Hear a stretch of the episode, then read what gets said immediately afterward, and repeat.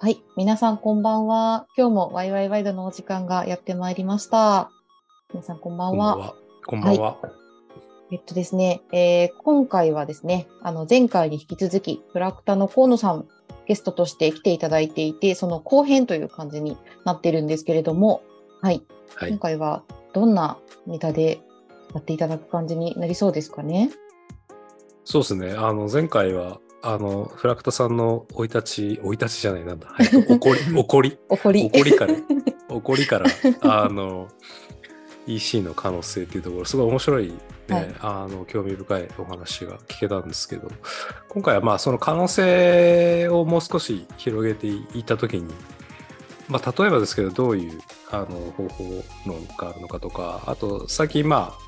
まあ、僕らなんかはね、結構その EC だけじゃなくて広告だったり、プロモーションのところも見ることが多いですけど、まあ、そこで結構いろんなところで話題になってるのが、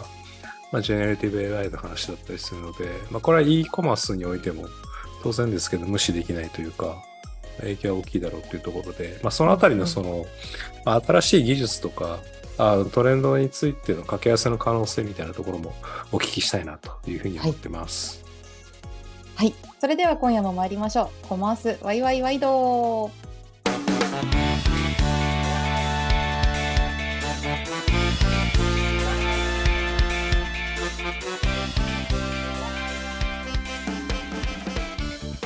いやいや、というわけで、ちょっと前編では、非常にあの、まあ、フラクタの慣れそ慣れそめ、あの、慣れ初め怒りから、はいあ。のなんだ、あの、から、ショッピファイ、まあ、そして EC の可能性ってところにお話をお聞きできたんですけど、うん、でもこの話もうちょっと続けたいというか、その、なんていうんですかね、本当に、まあ、今のお話、さっきの、あ、今のじゃない、さっきのお話で、本当にいろんな、まあ、売り、売り方、ハウの部分だけじゃないよっていうところとか、あの、いろいろお聞きできたんですけど、うん、やっぱり変化がこう起きれば起きるほどそのまあ揺るぎない哲学みたいなのが必要だという一方で、まあ、さっきその、まあ、前編で信長とかいろいろ出てきたんで歴史的な 流れでいくと結局あの特に日本だけの話で言うと、まあ、僕らミックスチャーじゃないですか。神道と仏教をミックスチャーしたりとうか、ん。漢字とひらがなミックスチャーあ漢字からひらがな発明して。で今英語だから複数のキャラクターがある言語ってなかなかないと思うんですけど我々はそういう言語の中で生きてたりとか、はい。まあ、戦前と戦後でも全然違いますし、まあ、きっと、ね、あのパンデミックの前と後でも全然違うでしょうしっていう意味で言うとそういった、まあ、新しい技術とか外的な変化で多分 EC というかコマースの可能性とかもきっと変わってくるのかなと思うんですけど、まあ、その中で、まあ、直近その、ね、あのコロナで EC が盛り上がった後のその、まあ、今一服のタイミングっていうかねだと思うんですけどそういったところで今どういう動きがあるのかっていうのと合わせて、まあ、最近、まあ、よく話題に上がるそのジェネラティブ AI が、まあ、コマース側でも結構使われてたりするのでなんかその辺の話とかをちょっとまた語っていただきたいなという雑な振りになっちゃうんですけど、はい。そんな感じでお聞きできればと。はい。なんか最近のあのコマースで言うと、あの本当おっしゃる通りで、まあ、一段落してというか、やっぱり、そうですね、あの、まあでもなんかこれ結構、なんか EC も終わったんじゃないかとか、なんかいろいろ言われることあるんですけど、ああ、でもな、何々が終わったっていうやつはね、検索も何何度殺されたかわからないし、確かに。ですけど、どうなんでしょう？いや、まあ、で言うと、その一つの時代は終わったと思うんですよ。うんうん。なんか、うんまあイメージで言うと、その弥生時代が終わって、縄あ縄縄縄文時代が終わって弥生時代今日はになりまし歴史だな。たとか、うん、いいです。なんかあの、いいあの安土桃山時代が終わりましたとか、うんでもなんかそれって別に歴史というそのタームが終わっただけで、そこで実際活動している人たちや文化や国家って別に何も変わらないじゃないですか。うんはいそれはまあ緩やかにあのグラデーションで変化していくものなので、うんうんまあそういう意味でいくと、その EC が本当にこう世の中的に EC しかないみたいな異常な世界は終わったとは思うんですよ。うん。うんうんまあ、それはもうそれはまあコロナってこと自体が異常だったので、うん。うんなので今は一気にさやっぱりリアルに戻って、リアルってやっぱりあのいいよね、買い物楽しいよねみたいな風に戻ってるとは思うんですね。うんうんだからうんなんかそのコロナコロナ禍にあった2020年とか2021年みたいなこう加熱したその市場みたいなものっていうのは、まあ、よほどのことがなければ再来はしないとは思うんですよ。うん。うんただ、あの e コマースっていうもの自体はもう人々のその生活だったりとか文化に十分に浸透したので、うん。逆に言うと消えることももうなくなったと思うんですよね。うんうんうん。なので、で、本来は、あの、これはすごく喜ぶべきことだと思っていて、うん。あの、流行りとかそういう次元ではもはやなくなってるんですよね、e コマースって。うんうんうん例えば、もう Amazon なしの生活なんか考えられないし、うんうんうん。なんか別にネットで買い物するの普通だし、うん。なんか、そんな、こう、EC がある日突然なくなったら、ある意味ちょっと生きていけないみたいな世界になってるので、うん。まあ、なので、なんかその、確かにじゃあ簡単に売り上げ上がり上がるとか、そんな世界はないんですけど、うん。あの、e コマースそのものが生活の一部になっているということは、あの、すごくまあ喜ばしいことかなっていうのは個人的には思うんですね。うん。うんただなんか、ショピファイとかが、なんかそのやっぱりすごく、めちゃめちゃこの伸びてますとか、あの、いろんなその SARS のパッケージ伸びてますみたいな話っていうのは、伸びてたのが結構異常値だったので、うんそれはまあまあ普通になりますよみたいな、そんな感じは結構いろんなところで話はしてますね。うんうんうんいや、そうですよね。だから、なんていうんですかね。まあ、一旦その熱狂が終わって、はい。で、浸透していく、まあ、段階に来て、浸透してきて、あのあえて語られることが、わざわざその、こう、そこを一部分切り出して語られることが少なくなってきたっていうか、もう歴史の話なんで、歴史の比喩で言うと。だ要要するにその昔で一番記録取れないのは民衆の普段の生活のことですよね。はい。うん。だって平安時代なんてさ、貴族のテキストしか残ってないけどさ、まあ、人口の何パーセントだよ、それみたいなね。うん。0. 点何パーセントじゃなくてね、みたいな。うんそれしかわからない。市政の話は何もわからないっていうことだと思うんで、多分 EC もそういう、そのわざわざ EC ってかか語らなくても、まあ買い物、買い物って言った時に、え、ど、どっちの買い物みたいなね。うんそういう感じに多分なって、普通はみんなハイブリッドでやってるっていうのが普通っていう状態だってことですよね。そうですね。もう本当にそうだと思います。なんで、あと買い物の仕方も EC っていう言葉自体の幅も広がったなと思ってて、うんなんかあの、ソーシャルで買い物するみたいなのもそうでしょうし、うん。なんか LINE 上で買い物するとかもそうでしょうし、うん、なんかもうそこも結構みんなあんまり考えなくなってきたなと思うんですよね、いい意味で。うん。うん意識しないというか、なんか普通にこうテイクアウトとかも事前に EC で頼んでテイクアウトするみたいなのも結構みんなするようになりましたし、うんなんかすごく自然になってだからまさしくなんかあの当たり前のことって誰も記録しなくなるじゃないですか。うんなんか少しずつそうなってきているんだなとは思いますよね。いや、そうですよね。だからテキストとか、そのそういった画像とか、そういったものには残らにくくなって、うん。で、トランザクションデータだけずっと溜まり続けるっていうか、うん。で、行動データとか、そういうのだけ残るっていう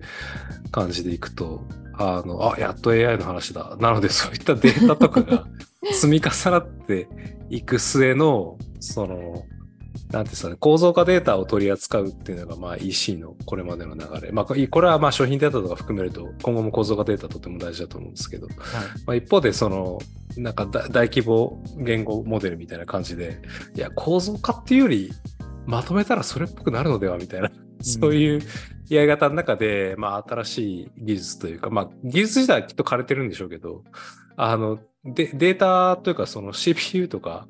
あそういったものがどんどん巨大化していく、データがどんどん肥大化していくことによって、なんか今まではいまいちだったものがすごく真実味を帯びるようになってきてしまったっていうのが、こういったジェネレティブ AI なのかなっていうふうに思うんですけど、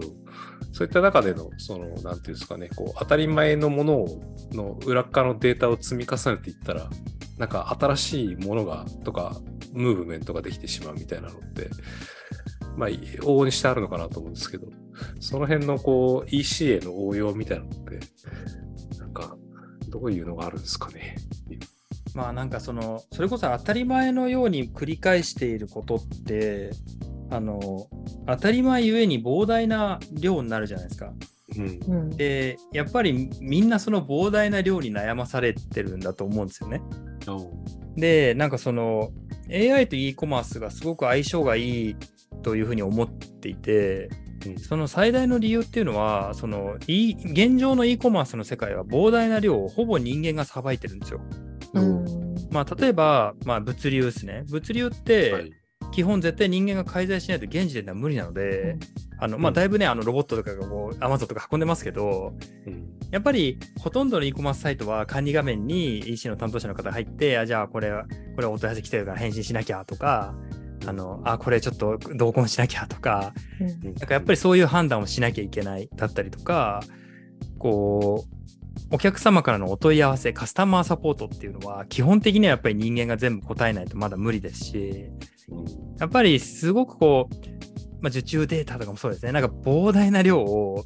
人間が頑張って手作業でさばくか、Excel とか、まあまあまあ、あわよくばまあタブローとか使って可視化する、でもそれは人間が結局可視化してて、それを上司に提出するみたいな、そんなプロセスをやっぱり積み重ねてるっていうのが e コマースだと思うんですよ。うんゆえに、やっぱり EC ってすごく大変、辛い、評価されない、なんかあんまやりたくないみたいに思う人っていうのが、まあ一定数、やっぱりどうしてもやっぱ出てきちゃうというか、なかなか、あの、好きになってもらえない、だから人が増えないっていうのがずっとあったと思うんですね。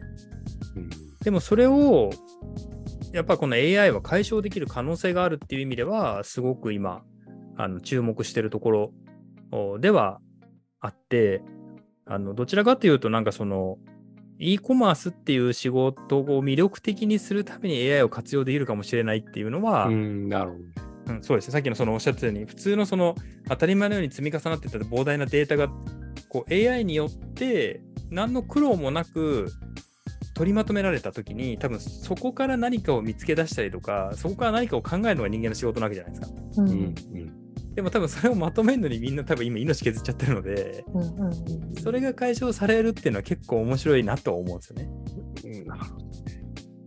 いや、そうですね。それってでも本当にあの、大きな、そのね、こう、売上がとか、その、売上回数だったり点数が多い。EC ほど、まあ、その、オペレーションの比率がすごい高そうですね。うん。ねなんか考える時間ないって、なんか僕も実際ね、あの EC の会社だったり、まあ自分で物を売ったりして見て、もう、やっぱ結構売れた時期って、あの、残ってるの忙しさだけだな、みたいな。の ありますもんね。そうなんですよ、ね。うん。あんまり考え、次どう売ろうとかあんま考えつかなくて、やべえ、ちょっと、次の週間、あ、週間まであと1時間しかない、みたいな。そういう、自分のとこで売ってる時は、倉庫とかだったら別ですけど。うん、なんで。いや、だって本当そういう、こう、結構時間に追われる感覚っていうのはずっとあるなって思うので、なんかそこが少しでもね、その、介在してもらうことによって変わればいいなって思うことはあります。はいなるほどねそれ。はなんかもう前向きな使い方ってないですかね。なんかこまあ、前向きな姿勢というと、やっぱ、なんか、あの、僕今実際自分でもやってるんですけど、やっぱり、あの、カスタマーサポートとか、あとなんか社内のその情報とかでこう、いちいち人に聞かなきゃ分かんないとか、この人しか分かんないみたいな情報ってあるじゃないですか。ううんうん。なんかそういうものを極限まで減らすっていうのは結構できると思ってて、うん実際僕らの社内でもやってるんですけど、あの、AI に、まあ、ひたすら、その、あのノ Notion にいろいろまとめてあるんですね。そのノウハウとか、まあ、例えば Shopify なら Shopify のノウハウとかまとめてあって、はい。でそれを全部その AI 側に食わしてるので、基本的にその Slack 上で AI に、あの Liquid でこう書きたいんだけどど、どういうふうにすればいいのって聞いたら答えてくれるんですよ。で、そういうのって今まで、うんなんか、まあ、例えばテクニカルディレクターだったりとか、僕とかは答えてたんですよ。うんうんうんでも当然僕が会議してたら、なんかその会議終わるまで待たなきゃいけないし、うんうんうんでも当事者はその瞬間に聞きたいわけじゃないですか。そういうのって多分いっぱいあると思ってて、うんなんかそういうのはリアルに今結構解決できてるんですよね。へえ。そっか。だからやっぱある程度だからそれまでの蓄積がないといけない。そうですよね。蓄積と、ああとなんかもう一個大事なのが、その審美眼がなきゃいけないなって思って、あそうですね。うん、なんかその、今、その AI で全部その、なんだ、広告のビジュアルとかも全部作ってくれるとか、はいなん。かそういうツールもあったりとか、なんかいろいろ出てきてるんですけど、実はあの AI についても僕なんでこんなハマってるかっていうと、あの、最初敵だったんですよ。あ、 Shopify みたいな。いつものパターンになっていつもいつも。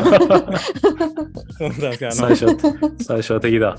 実は結構なんか僕、あの知り合いの会社の社長さんが結構 AI をやってて、うんでなんかすごいそのチャット GPT がその、まあ出はまあ、チャット GPT の前か、えっ、と、 Stable Diffusion とか出始めたときに、うんあの、めっちゃ煽られたんですよね、その人に。あの、いや、こんなん出てきたら河野さんみたいな会社の仕事なくなりますね、みたいなことをやっぱ言われて、本当は普通に煽ってる。煽られて、おすごいなんか煽り運転来たと思って。ああ、幅寄せされた。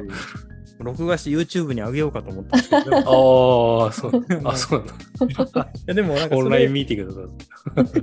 それをなんかあの、うちの社内にちょっとぶつけてみたんですね。こんなこと言われたんだけど、みんなどう思うみたいなあことを言ったら、そのもうもうみんなすごい口々にその思っていること、考えていること、まあ、ただ単に否定するとかじゃなくて、い、や、こういうことはあり得るかもしれない、こういうこともあるかもしれない、でもやっぱりこういうことは人間にしかできないってすごい議論になったんですよ。で、これめちゃくちゃ面白いなと思って、うんうんじゃあもしかしたら、これなんかすごい敵敵みたいなように見えたけど、これを徹底的に自分たちの武器に変えたら、すごいこれ強くなれるなと思ったんですよね。ううん。なので、なんか敵だと思っていた宇宙人とむしろ融合して強くなるみたいな、うんおお、フュージョンだ。フュージョンしちゃう。それそれでいろいろ調べた結果にたどり着いたのは、出してくれるものに対してそれがいいか悪いかっていうジャッジは人間がしなきゃいけないんですね。うんうんなので人間側はやっぱりその審美眼だったりとか、あとはそのその情報が正しいか正しくないかとか、あとはその人が見たときに不快と感じるか感じないかとか、なんかまあ、例えばその歴史的背景とか、まあ、心あの心理的背景とか、まあ、文化的背景とか、さまざ、まなものを考慮した上で、そういうことを選んでいくって能力を鍛えていかなきゃいけないっていうことにやっぱ気づいて、うんなので、やっぱそれがないと、多分、しまあ、AI 自体がどんなに発展しても、結局そこは人間にのこ、まあ、残された意思決定っていう最後の壁なんだろうなと思うんですよね。いや、そうですね。本当に。なんかあの、広告の分野でも少し前に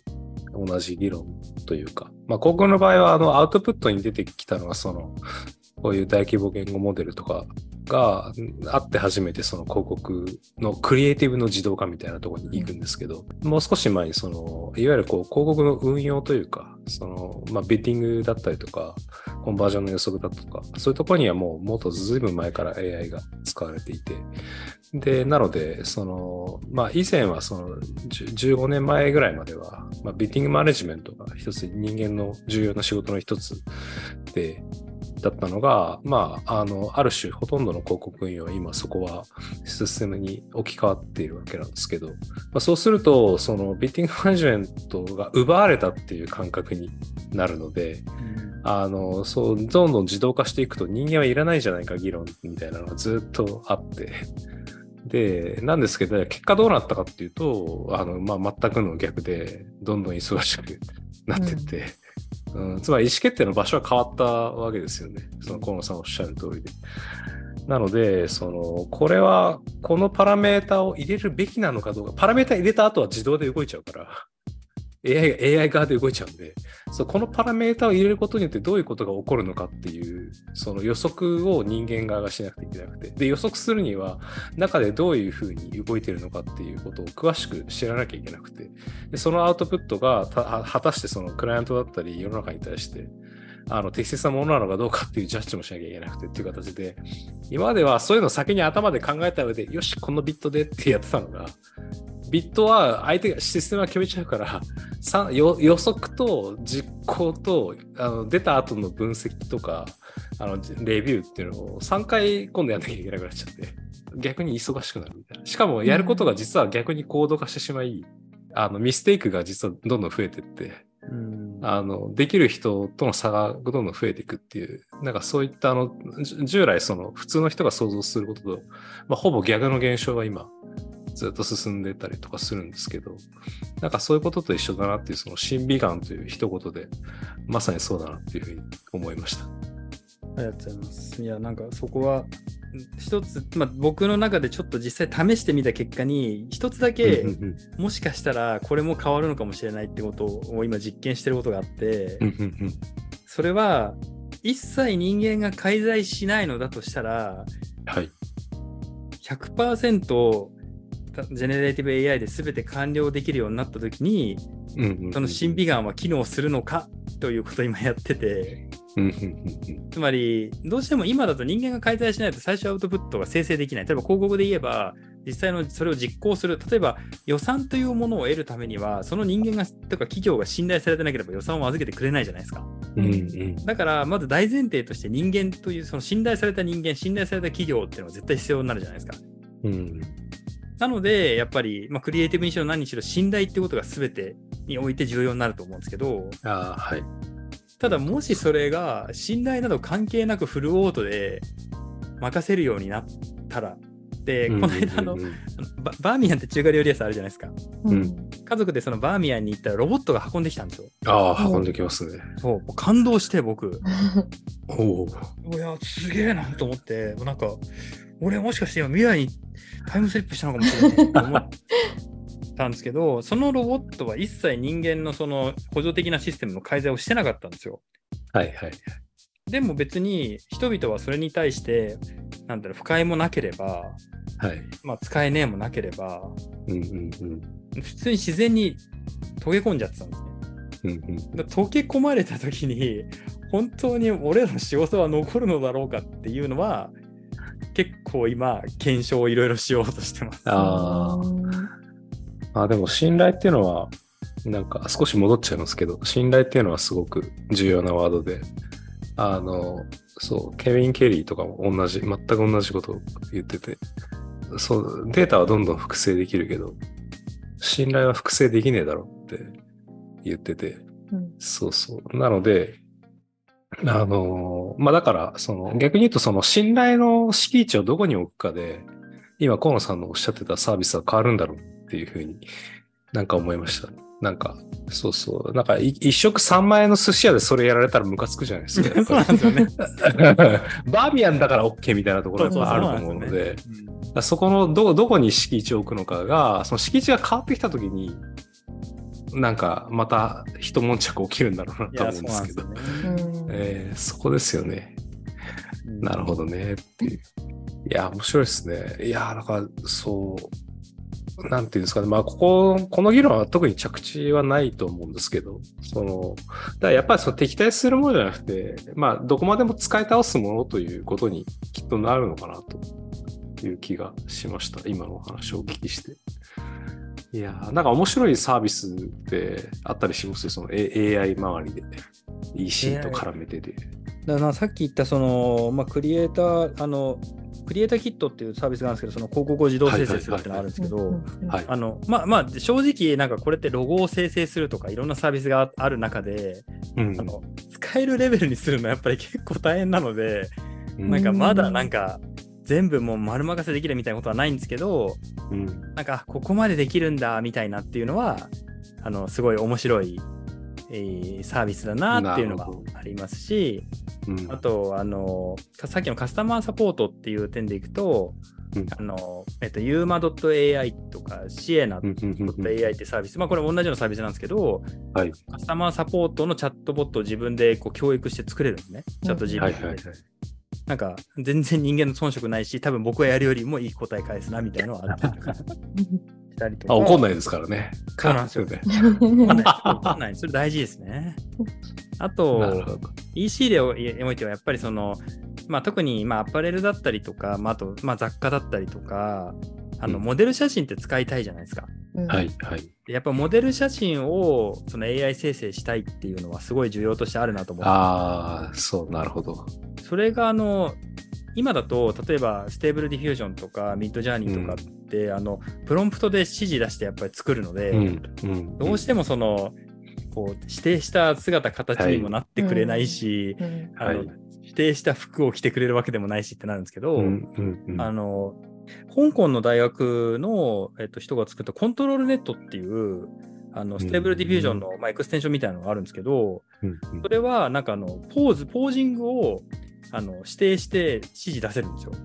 うん。で、それを使うと、あの AI に描いてもらう、その、まあ、絵あの絵ですね、写真みたいな絵っていうものも、え例えばこういうあの外見の人でこういうポーズをしていて、でそこに対してこの服をこういうふうに着せてみたいなことができるんですね。うーん。そういうのはなんか、まあ、まだまだ全然あの実験段階というか、論文だ論文のものが、まあ、ギター、あの、一応今、ソースコード上がってるんですけど、うんあのローカルとかでまあ相当いい GPU のマシンで動かさないと、ちょっと実用的じゃないので、あのまだまだなんかその EC とかで使えるレベルではないんですけど、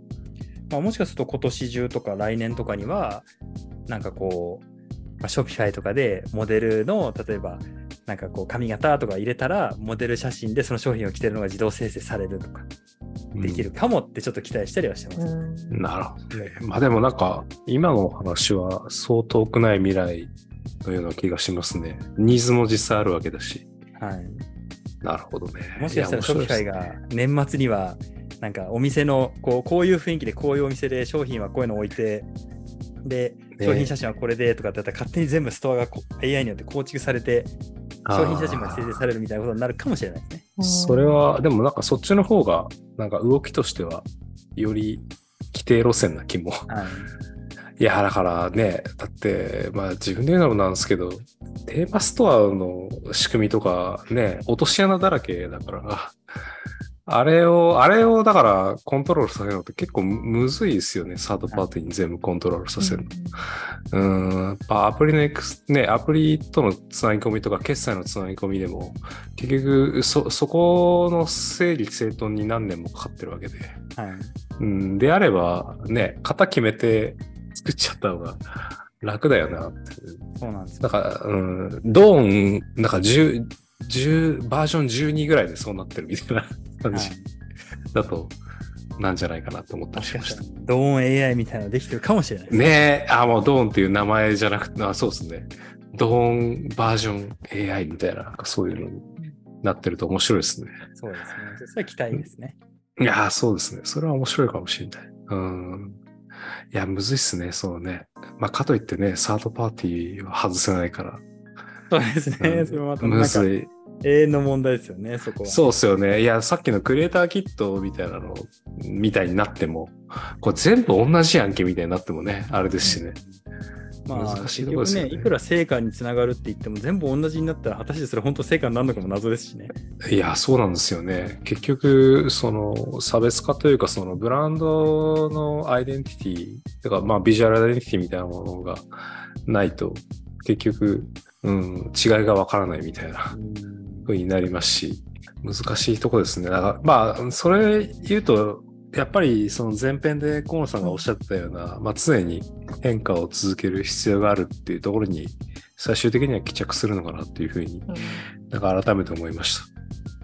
まあ、なんか楽しんでいく必要はあるかもしれないですね。ああ、そうですね。だから変化をめんどくさいって、まあ人間は変化を嫌うから、生き物ははいだ惰性で生きますからね。だここをあら、まあ、楽しむみたいなそのメンタリティっていうのは必ず必要なんでしょうね。はいいやーなるほどな。まあ僕はめんどくさいって思っちゃうタイプだから、ちょっと。まあめんどくさいと思っちゃったタイプですね。いやいやいやいや。楽しまないといけないですね。だからだから商売の原点に立ち戻るってことですよね。まあ物を売るのは楽しいっていうね。そうなんですよ。うん物を売るのも買うのも楽しいっていう世界が、多うん分原点なんだとは思います。うん、そうですね。だから、そこに、まあ、楽しみがなくなっちゃったりしたら、まあ、サインなんでしょうね。やっぱね、はい変えないといけないっていう。そうですね。うん、そうっすよね。いや、わかるな。うん僕、今、買い物めっちゃ楽しいですもんね。こっち来てから。こっちって、あ、僕引っ越したんですけど、あの、うん、買い物めっちゃ楽しいもん。やっぱ、なんか、ないとこに揃えなきゃいけないとか、うんそう、そういうの楽しい。え？いやいやいや、そこはちょっと、そこはアフタートークにしましょうね、そこは。まあじゃあそんな感じで、すいません、今日はあの河野さんにですね、もう前編から後編に根掘り葉掘りはい聞いてしまいましたが、いやー、本当楽しかった。ちょっとまた、まあ、これに限らずですね、いろいろ引き続きお話をお聞きしたいななんて思っちゃいました。うんいや、もう本当に僕でよければ、もうすいません、こんな、なんかちょっとなんかよくわかんないことしか話せないんで、本当申し訳ない。あ、いやいやいや、もうね、期待した通り、いや、期待以上ありがとうございます。そう言っていただはければ、い、お話をお聞きできて明。日も頑張って生きることができます。はい、では今日はフラクター、えー創業者兼 CEO、えー、河野さんに、えーお越しいただきました。はい今日どうもありがとうございました。ありがとうございま。した。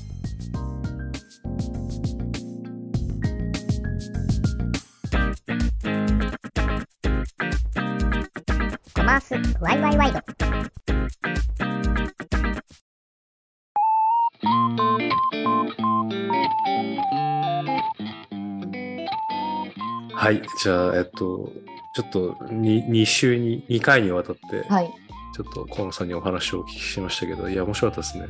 はい。とっても勉強になりました。